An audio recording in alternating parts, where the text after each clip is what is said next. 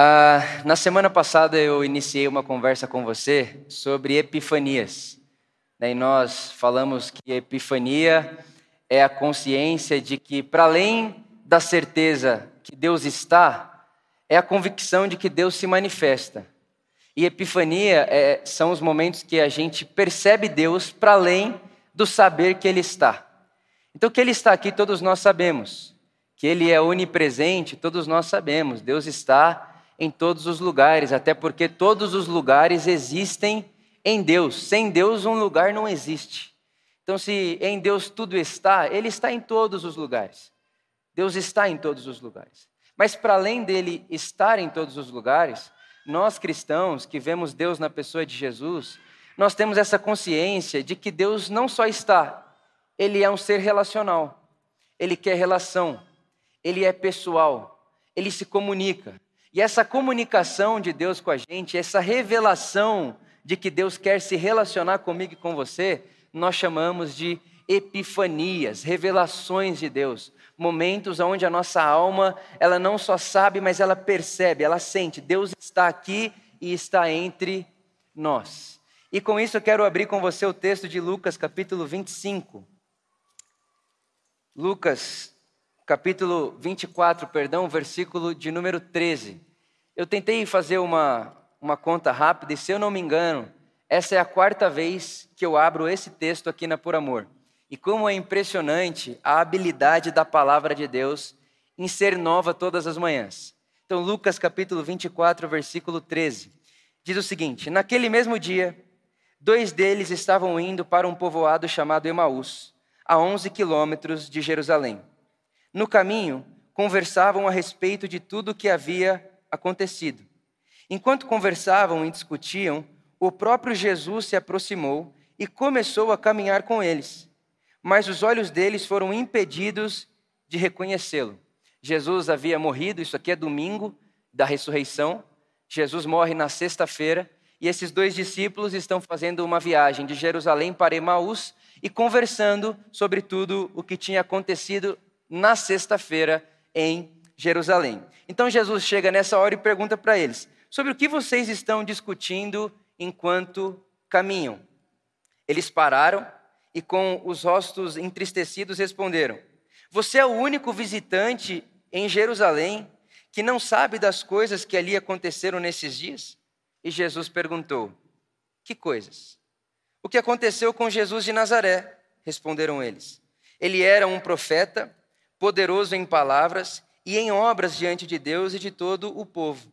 O chefe dos sacerdotes e as nossas autoridades o entregaram para ser condenado à morte e o crucificaram. E nós esperávamos que era ele que ia trazer a redenção a Israel. E hoje é o terceiro dia desde que tudo isso aconteceu.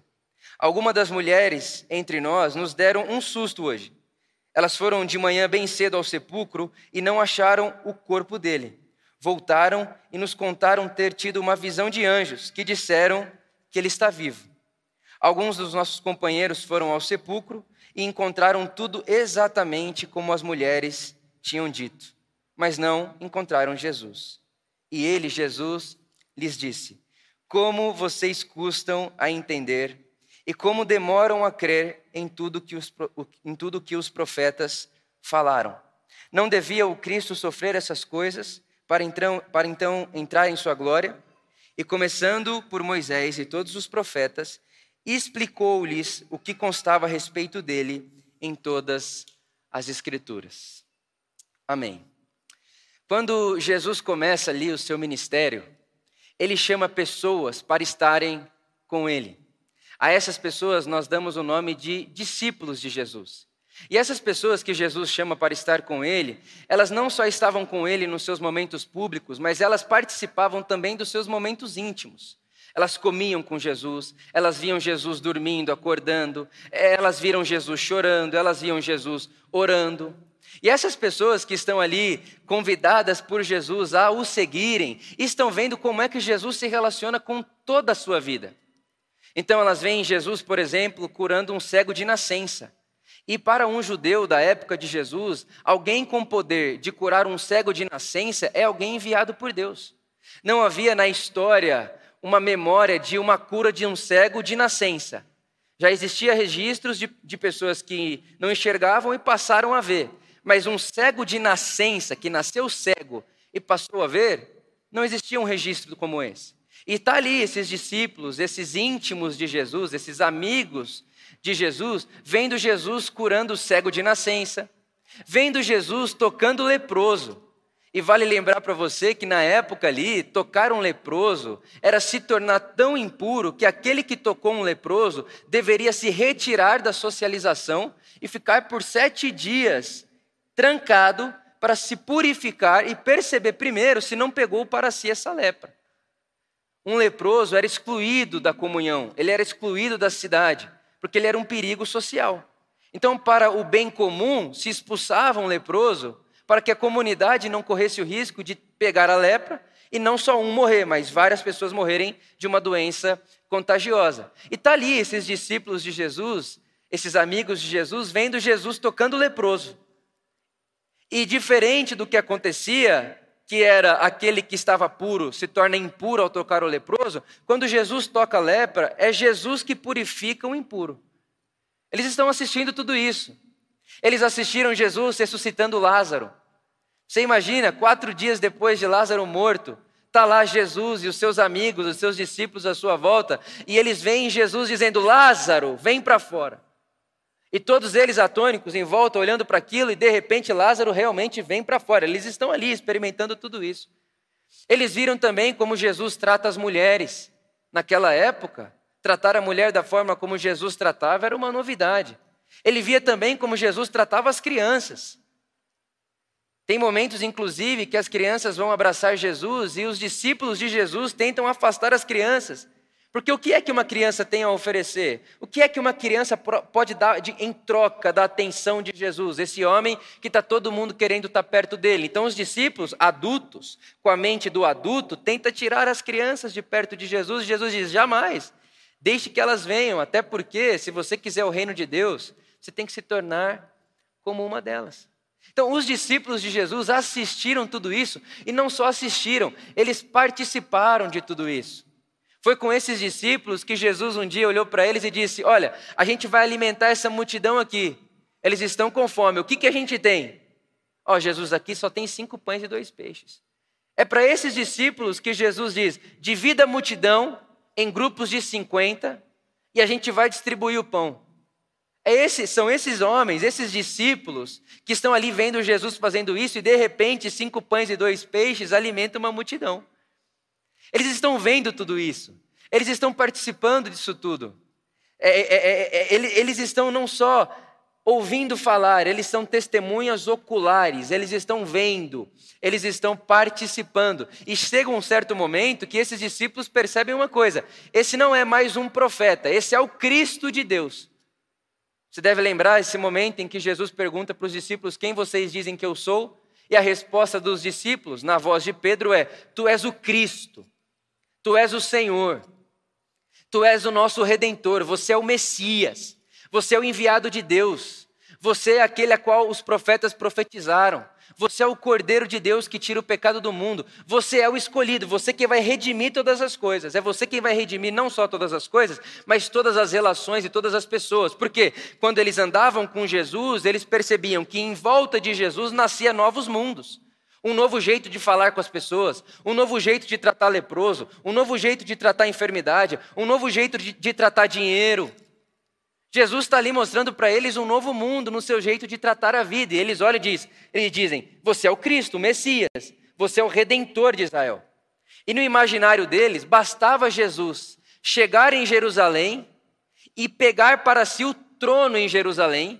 E quando Jesus, o Messias, sentasse no trono de Jerusalém, o que o judeu imaginava era que todos os judeus se converteriam à vontade de Deus e todos os romanos, que naquele momento oprimia, né, era quem estava ali oprimindo o, o, o, o judeu, o Estado de Israel, todos eles se converteriam à vontade de Deus. Essa era a ideia dos discípulos. Então você imagina, esses discípulos que estão aqui, nesse caminho de Emaús, eles conviveram com isso, com esse imaginário, com essa possibilidade. Esse Messias que toca mulher desse jeito, que fala com criança desse jeito, que toca lepra desse jeito, que dá vista cego, esse Messias que ressuscita Lázaro, esse Messias que afronta a religião consumista, escrava do dinheiro, esse é o Messias que vai tomar o trono em Israel, em Jerusalém, e vai governar o planeta. Esse é o Messias que os profetas prometeram. E aí eles começam a fazer uma viagem de volta para Jerusalém. E pensa, são esses discípulos que viram tudo isso, que têm na sua imaginação. Jesus vai conquistar, reconquistar, reivindicar para si o trono em Jerusalém, e quando isso acontecer, ele redime o mundo inteiro. Todo mundo vai se converter para ele. E aí eles estão indo para Jerusalém. Só que, ao contrário do que eles imaginavam, que Jesus encontraria um trono em Jerusalém, quando Jesus chega em Jerusalém, a multidão que outrora queria colocar Jesus de rei à força, a multidão que em outro momento estava querendo eleger Jesus como rei, essa mesma multidão agora em Jerusalém está dando voz ao coro das autoridades dos sacerdotes e dos romanos, que está dizendo: Jesus deve ser crucificado. Então você imagina esses discípulos indo para Jerusalém, esperando que em Jerusalém Jesus encontraria um trono.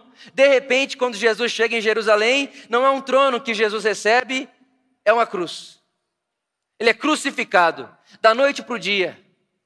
Aquela esperança do Messias que vai redimir, que vai restaurar, aquela esperança do Messias que vai fazer com que todas as relações voltem à harmonia, a esperança do Messias que vai fazer com que tudo volte ao lugar, de repente, de uma hora para outra, ao chegar em Jerusalém, nós que acreditávamos que Jesus ganharia um trono, ele é crucificado. Ele é morto. O sol se apaga. Aquilo que era esperança se torna desesperança. Aquilo que era sonho se torna pesadelo. Aquilo que era uma possibilidade de um novo mundo se torna um trauma uma marca de desespero, de agonia e de frustração. Aquilo que para eles era a possibilidade, a promessa de Deus se cumprindo, de repente, como quem tenta segurar a areia, escapa por entre seus dedos. E eles se frustram. E agora tudo que eles têm é um baita desgosto. O que tem dentro deles agora é um desânimo. O que tem dentro deles agora é, é uma espécie de desesperança. Então, o que, que eles fazem? Esses discípulos, esses amigos que estavam em volta de Jesus durante três anos, o que, que eles começam a fazer?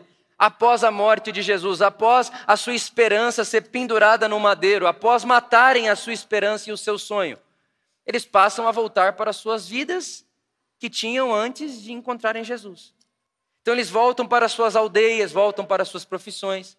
E esses dois discípulos aqui estão voltando para Emaús. E é muito nítido, quando nós lemos esse texto, essa narrativa, que na alma desses discípulos tem pelo menos dois sentimentos. Dois sentimentos. O primeiro sentimento é que Deus nos traiu. Aquele sentimento de Deus não cumpriu a sua promessa. Aquele sentimento de Deus disse que faria e não fez. Aquele sentimento de Deus não está fazendo tudo o que disse que faria. Deus disse que faria, não fez. E pode ser que exista esse sentimento em muitos de nós aqui hoje de manhã. Eu não esperava que Deus faria assim. Isso foi trágico. Na verdade, eu estava esperando que Deus fosse fazer de outro jeito. Então, na alma aqui desses discípulos tem uma certa frustração, frustrados com Deus. Será que se pode confiar mesmo nesse Deus? Deus brincou com a gente, não é possível, porque ele ficou alimentando nossa esperança. A gente viu ele curando o cego, cego de nascença, a gente viu como ele tratava as pessoas, a gente viu como ele ressuscitou Lázaro, a gente viu como ele fez tudo isso e foi inevitável, gerou em nós um sonho, uma esperança e essa esperança acabou. Deus está brincando com a gente, o que Deus promete, ele não cumpre. Não sei se esse Deus é tão confiável assim. Esse é o primeiro sentimento que tem aqui nítido para mim e para você nessa narrativa. E talvez muitos de nós nos encontramos nela hoje. E o segundo sentimento que eu percebo aqui, e é interessante que quando eles olham para Jesus e perguntam, pô, Jesus, você é a única pessoa, claro, eles não sabiam que era Jesus, mas pergunta, pô, você aí, ó, você é o único que não sabe o que aconteceu? Você é a única pessoa em Jerusalém que não sabe o que aconteceu esses dias? E aí Jesus olha para eles e pergunta assim, mas que coisas? Que coisa que são essas? Fala comigo. E eles começam a falar para Jesus e responder a Jesus, e é interessante que todos os verbos que eles utilizam estão no passado. Nós esperávamos, a gente achou que era, ele era um profeta, ou seja, está tudo no passado. A segunda sensação que eu tenho quando eu leio essa narrativa é que esses dois discípulos estão vivendo no passado. É interessante que quando Jesus vai responder a eles, ele, Jesus diz o seguinte: como vocês são tardios em entender. No mais original, Jesus diria: vocês são necios de coração, o coração de vocês está atrasado. Vivem de passado. Isso é domingo de manhã, isso é domingo de ressurreição, e eles estão comentando a notícia da sexta-feira. É domingo de manhã e eles estão falando de sexta-feira da paixão. É domingo da ressurreição e eles estão na sexta-feira da crucificação. E há muitos de nós que também nos encontramos nesse mesmo lugar. Paramos no dia em que vimos a nossa esperança ser crucificada. Paramos no dia em que vimos aquilo que nós apostamos a nossa ficha se perder. A gente para lá. E por mais que a gente esteja hoje, domingo de manhã, aqui na Por Amor, a nossa alma a nossa memória, o nosso afeto está lá na sexta-feira que acabou com os meus sonhos. Por mais que você esteja aqui de corpo presente, a sua alma está no dia. A sua memória está naquele dia, naquela sexta-feira que você ouviu, crucifica aquele que eu pensava ser a minha esperança. Talvez um casamento que se perdeu, ou um noivado que se rompeu, você achou, você tinha certeza absoluta que era a pessoa da sua vida e ele simplesmente, ela simplesmente sumiu da sua vida, traiu você, foi embora, e aí você está no domingo de manhã comentando a sexta-feira que mataram o meu sonho. Talvez o aborto que você fez, ou a traição no trabalho, a falência da sua empresa, a perca do seu filho, Talvez se você se encontra com Jesus hoje, ele pergunta para você: qual é a notícia, qual a última notícia que você tem aí? Você diria uma notícia de 30 anos atrás, porque por mais que você tenha vivido 30 anos, a sua alma, o seu afeto, a sua memória, o seu coração está lá. Qual é o nome da sua sexta-feira? Aonde foi que sua alma ficou? Aonde foi que o seu afeto ficou? Aonde foi que o seu afeto ficou, parou e está estagnado até hoje? Aonde é a sua sexta-feira da paixão? Aonde é esse lugar? O dia que seu pai falou coisas para você, o dia que sua mãe foi embora de casa, o dia que você abandonou alguém, ou até mesmo o pecado que nós cometemos. Cometemos aquele pecado e a gente não se perdoa, já tem um ano, dois anos, três anos, quatro anos, cinco anos, e a gente não se perdoa, e a gente fica lá, como se aquele dia fosse a última notícia da nossa vida. E a gente convive com isso como se fosse a última notícia da nossa vida. Eu percebo essas duas sensações nesses discípulos. E percebo ela, essas sensações na minha vida em muitos momentos uma sensação de que Deus traiu a nossa confiança, de que Ele não fez o que disse que faria, e uma sensação de que há aquele dia, daquela notícia, daquele exame, daquela situação, daquela relação quebrada, daquela frustração, frustração política, né? Porque muitos de nós botamos as nossas fichas na política. Frustrou, agora está voltando para Emaús, está paralisado ainda no dia que se frustrou politicamente. Ou uma frustração religiosa, você depositou todas as fichas no pastor da igreja que você era, e aí você se frustrou. Ou uma frustração econômica, porque o dólar sobe, baixa, você perde emprego, volta, o salário abaixa, levanta. Que dia é esse? Que quando Jesus pergunta para você que coisas, você diz: é aquele dia. A sexta-feira para mim é esse momento. E essa sexta-feira traz desgosto, desânimo, desesperança desencanto. Que dia é esse? E aí é interessante que Jesus olha para eles e diz: Como vocês são tardios em entender. É como se ele dissesse: Traga a alma, o coração de vocês para o dia de hoje. É como se Jesus estivesse dizendo: Vocês estão chateados pelo jornal da sexta-feira? Vocês estão chateados pela notícia da sexta? Hoje já é domingo. E tem uma outra notícia hoje, domingo, que vocês não souberam ainda. E a notícia do domingo se sobrepõe à da sexta. Vocês estão vivendo com um jornal amarelado. Esse jornal está ultrapassado, essa notícia passou. Tem uma nova notícia para você. A nova notícia que eu tenho para você é que a sua vida não morre na sexta-feira da paixão. A boa notícia que eu tenho para você é que ninguém acaba na sexta-feira da paixão, porque não há o que a sexta-feira da paixão possa trazer para você que impeça o domingo da ressurreição de chegar. Não há. É como se Jesus estivesse dizendo: tem uma notícia nova que sobrepõe à velha. Tem um jornal novo que se sobrepõe ao velho. Tem uma manhã nova que se sobrepõe à velha. E a manhã nova, a notícia nova, é que o poder da ressurreição venceu a morte. A notícia nova é que Jesus está vivo. A notícia nova é que ele não só está vivo, mas está vivendo e está andando entre nós. A notícia nova é que esse Jesus, que ressuscitou dos mortos, venceu a morte, e hoje nós temos certeza absoluta que a nossa vida não para na morte e nem nas implicações da morte, porque essa traição que você viveu, esse pecado, essa, essa agonia, essa, essa sexta-feira aí da sua paixão, seja lá qual for o motivo dela, é uma ramificação da morte, é uma ramificação do pecado humano. E Jesus, na ressurreição, está dizendo: Eu venci a morte. O domingo de manhã prevalece a sexta-feira da paixão.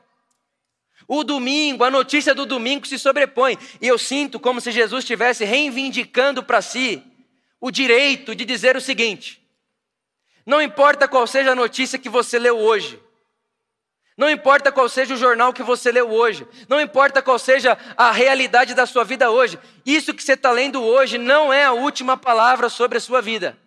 A última palavra sobre sua vida, quem traz não é a sexta-feira da paixão, é o domingo da ressurreição. A última palavra sobre a sua vida não é a crucificação da esperança. A última palavra sobre a sua vida não é a crucificação daquele que você entregou toda a sua vida. A última palavra sobre a sua vida não é esse luto, esse velório, não é. Por que não? Porque o domingo da ressurreição não pode ser impedido de chegar. Não pode. A impressão que eu sinto no meu coração é que Jesus está dizendo assim: Vitor, leia a notícia do dia, não fique alienado. Se está no velório, chora. Chora no velório. Não fique alienado. Leia a notícia do dia, conviva com a realidade do dia, mas não se esqueça que essa notícia não é a última palavra. Não é. Tem uma notícia que se sobrepõe a essa. É o profeta dizendo: Todas as manhãs as misericórdias de Deus se renovam sobre nós. É Jesus dizendo: Todas as manhãs eu trago a notícia que se sobrepõe à notícia. É comigo que mora a notícia das notícias, e a última palavra está comigo. Eu sei que a sua volta aí você está vendo morte, calamidade, iniquidade, maldade, traição, dor, velório. Tem criança que morre, tem gente com fome. Eu sei que você está vendo tudo isso, e essa é a notícia. Não se aliene a ela, mas não trate essa notícia como a última notícia.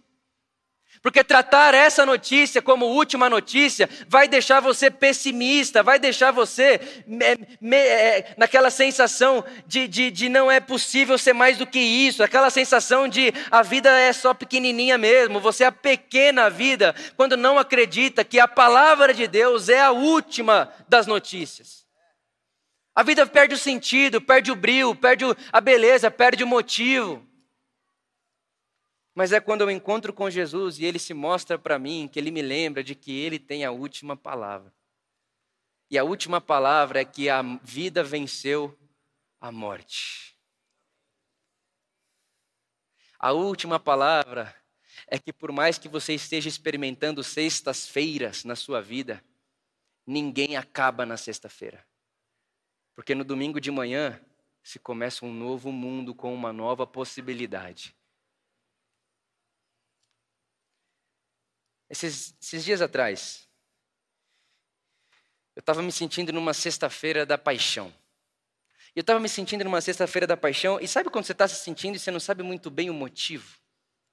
Não tem um, um laudo, não tem um, uma situação específica. Pelo contrário, meu filho tinha nascido, poxa. Era para eu estar no domingo da ressurreição em todos os sentidos. E eu estava na sexta-feira, eu estava nesse lugar. Eu estava pensando em coisas que eu já acreditei com o meu coração, que eu já não acreditava mais. Eu estava olhando para algumas situações já com cinismo. Sabe quando você olha com cinismo? Sabe aquela pessoa que às vezes você chega e você fala para ela, não, mas vai acontecer, a pessoa fala. pois é, eu estava meio assim. Tipo, hum, não. Eu, mas o que está acontecendo comigo? O que, que é isso? Que sexta-feira é essa? Qual é o nome dessa sexta-feira? E vai ter momentos que você nem vai saber o nome da sexta. É simplesmente a sua condição humana mesmo. E aí eu me lembro que, na verdade, a minha sogra estava em casa e a gente está direto a gente ficava colocando música para tocar na sala. E aí o YouTube ele tem uma inteligência, né? Você coloca as mesmas músicas todo dia, ele vai tipo montando uma playlist automática. E a gente foi ouvindo as mesmas músicas praticamente todos os dias. E o YouTube foi formando uma playlist ali com aquelas músicas. E num desses dias de noite, eu estava sozinho com o Pietro no colo, estava tentando fazer ali ele dormir, ele estava quietinho. Eu sentei no sofá da sala e liguei a televisão, coloquei no YouTube e dei play na playlist. E estava ali olhando para o Pietro, não estava engajado com a música. Eu não estava engajado com o que estava sendo cantado, eu estava com ele ali, coloquei a música ali para ficar no ambiente e tal. E eu já tinha escutado essa música um milhão de vezes. Até porque, como eu disse, eu com a minha sogra, todos os, todos os dias de manhã, a gente estava play nas, nas, músicas, as músicas ficavam lá, a gente ficava batendo um papo, tomando um café. Então, eu já tinha escutado essa, essa música várias vezes. Mas, de repente, eu estou com o Pietro no colo, começa a cantar uma música, e eu percebo que aquela música não falou com a minha mente, ela tocou minha alma. Tocou na minha alma.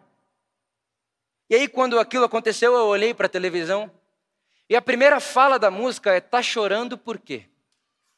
E por mais que eu não estivesse chorando literalmente na hora, a minha alma estava, eu estava na sexta-feira interior, eu estava numa sexta-feira dentro de mim. E aí a hora que eu percebi que Deus estava falando, uma epifania acontecendo, e perceba como temos que ter olhos para ver. Deus está ali e foi falar comigo. E quando eu percebi que Deus estava falando comigo, que minha alma estava sendo tocada, carimbada pela manifestação, por uma epifania, Aquilo que minha alma estava fazendo, meu corpo passou a fazer. Eu também comecei a chorar. E a música continua. Está chorando por quê? Se você tem um Deus que cuida de você e jamais te esqueceu. Ele sabe de tudo que você está passando. E a música diz: E mandou te dizer que Ele está cuidando.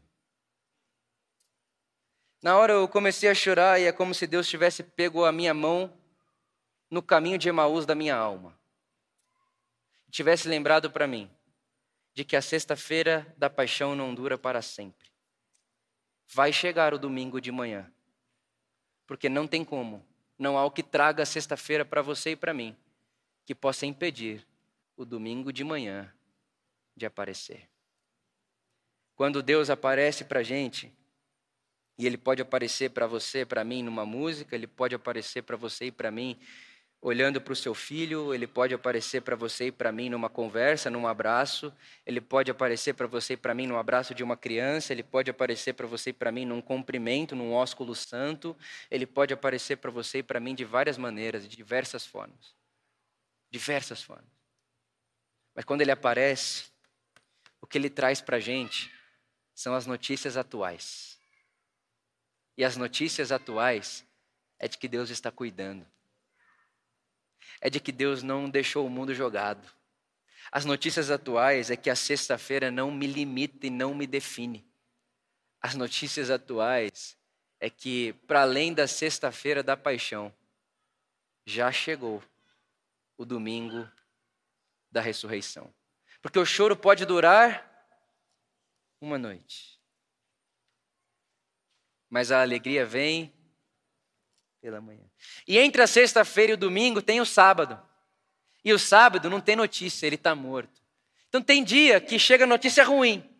Tem dia que chega notícia nenhuma, um silêncio mórbido. Está chorando por quê?